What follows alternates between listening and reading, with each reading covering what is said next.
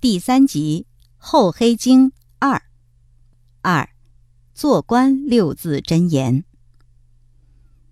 做官六字真言：空、宫、崩、凶、龙、弄。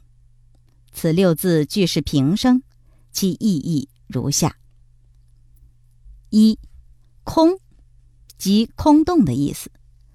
一是文字上，凡是批成词、出文告。都是空空洞洞的，其中奥妙我难细说，请到军政各机关把壁上的文字读完，就可恍然大悟。二是办事上，随便办什么事情都是活摇活动，东倒也可，西倒也可。有时办的雷厉风行，其实暗中藏有退路。如果见势不佳，就从那条路抽身走了。绝不会把自己牵连着。二，宫，就是卑躬折节、斜肩谄笑之类，分直接、间接两种。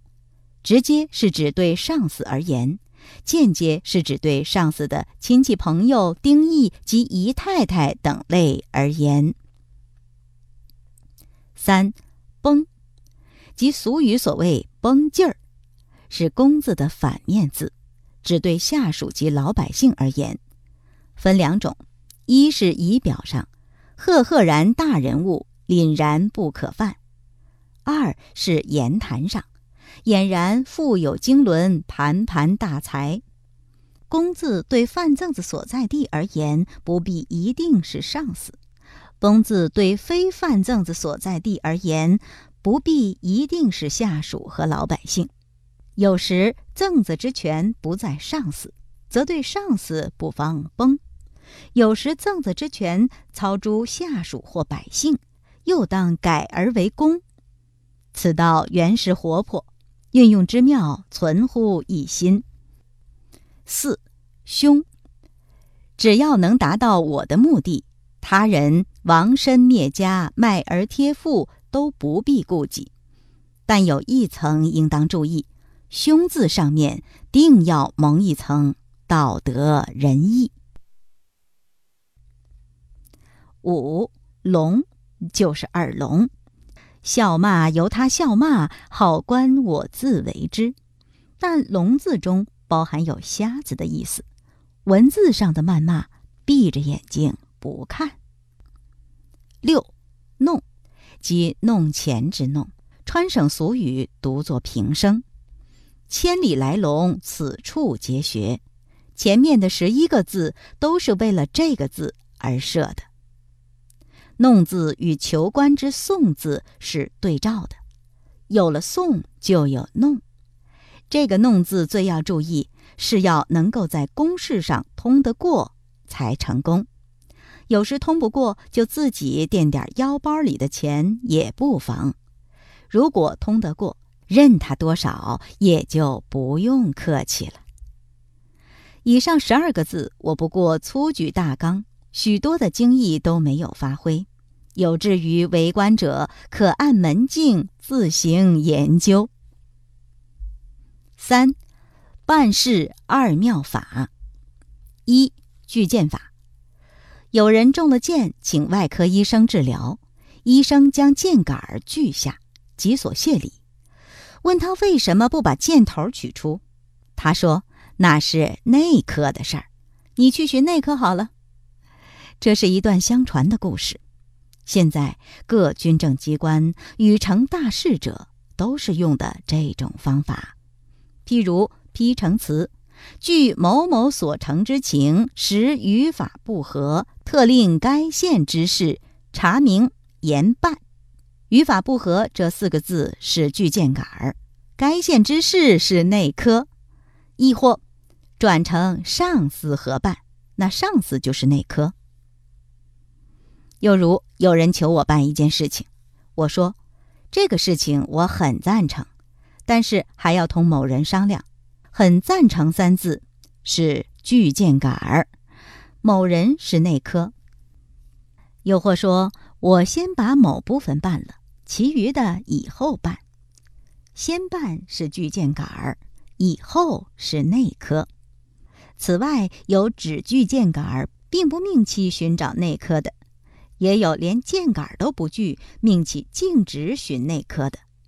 种种不同，细参自悟。二补锅法：做饭的锅漏了，请补锅匠来补。补锅匠一面用铁片儿刮锅底煤烟，一面对主人说：“请点火来，我烧烟。”他乘着主人转背的时候，用铁锤在锅上轻轻地敲几下，那裂痕就增长了许多。及主人转来，就指与他看，说道：“你这锅裂痕很长，上面油腻了，看不见。我把锅烟刮开，就现出来了，非多补几个钉子不可。”主人埋头一看，很惊异地说：“不错，不错！今天不遇着你，这个锅子恐怕不能用了。”及至补好，主人与补锅匠皆大欢喜而散。郑庄公纵容共叔段，使他多行不义，才举兵征讨。这就是补锅法了。历史上这类事情是很多的。有人说，中国变法有许多地方是把好肉割坏了来医。这是变法诸公用的补锅法，在前清换场，大概是用锯剑法；民国以来，锯剑补锅二者互用。上述二妙法是办事的功力，无论古今中外，合乎这个功力的就成功，违反这个功力的即失败。管仲是中国的大政治家，他办事。就是用这两种方法，敌人伐魏，齐国按兵不动，等到敌人把魏绝了，才出来做兴灭国、继绝世的义举，这是补国法。赵灵之意不责楚国建称王号，只责他包茅不共，这是拒谏法。那个时候，楚国的实力远胜齐国。管仲敢于劝齐桓公兴兵伐楚，可说是锅敲烂了来补。即到楚国露出反抗的态度，他立即拒谏了事。赵灵一役以补锅法始，以拒谏法终。管仲把锅敲烂了，能把它补起，所以称为天下奇才。明末武臣把李自成围住了，故意放他出来。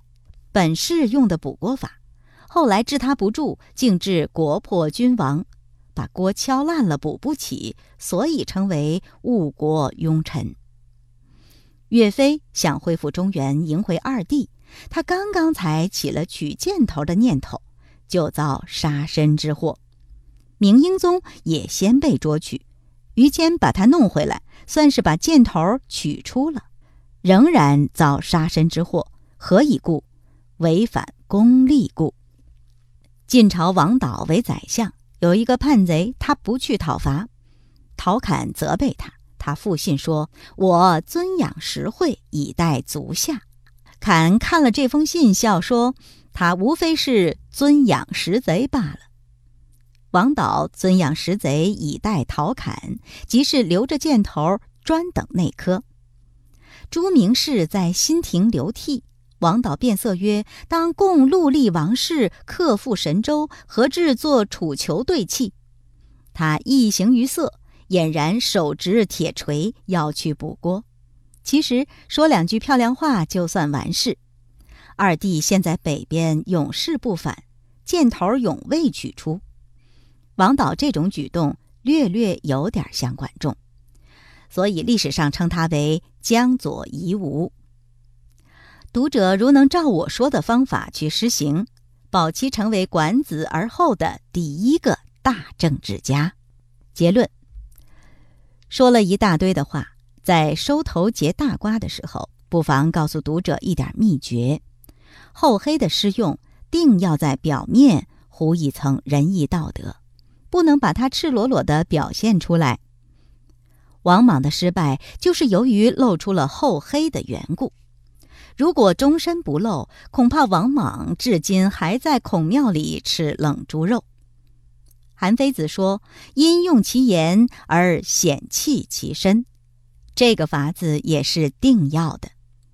即如我著这本《厚黑学》，你们应当密藏枕中，不可放在桌上。假如有人问你，你认识李宗吾吗？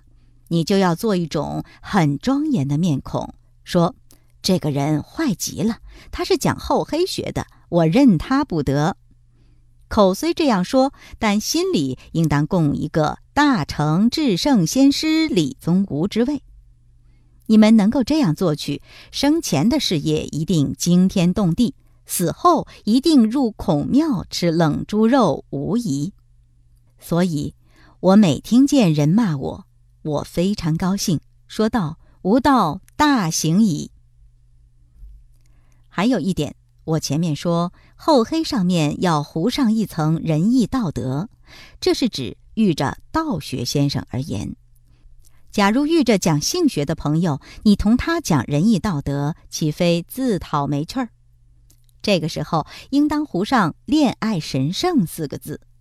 若遇着了讲马克思的朋友，就糊上“阶级斗争、劳工专政”八个字。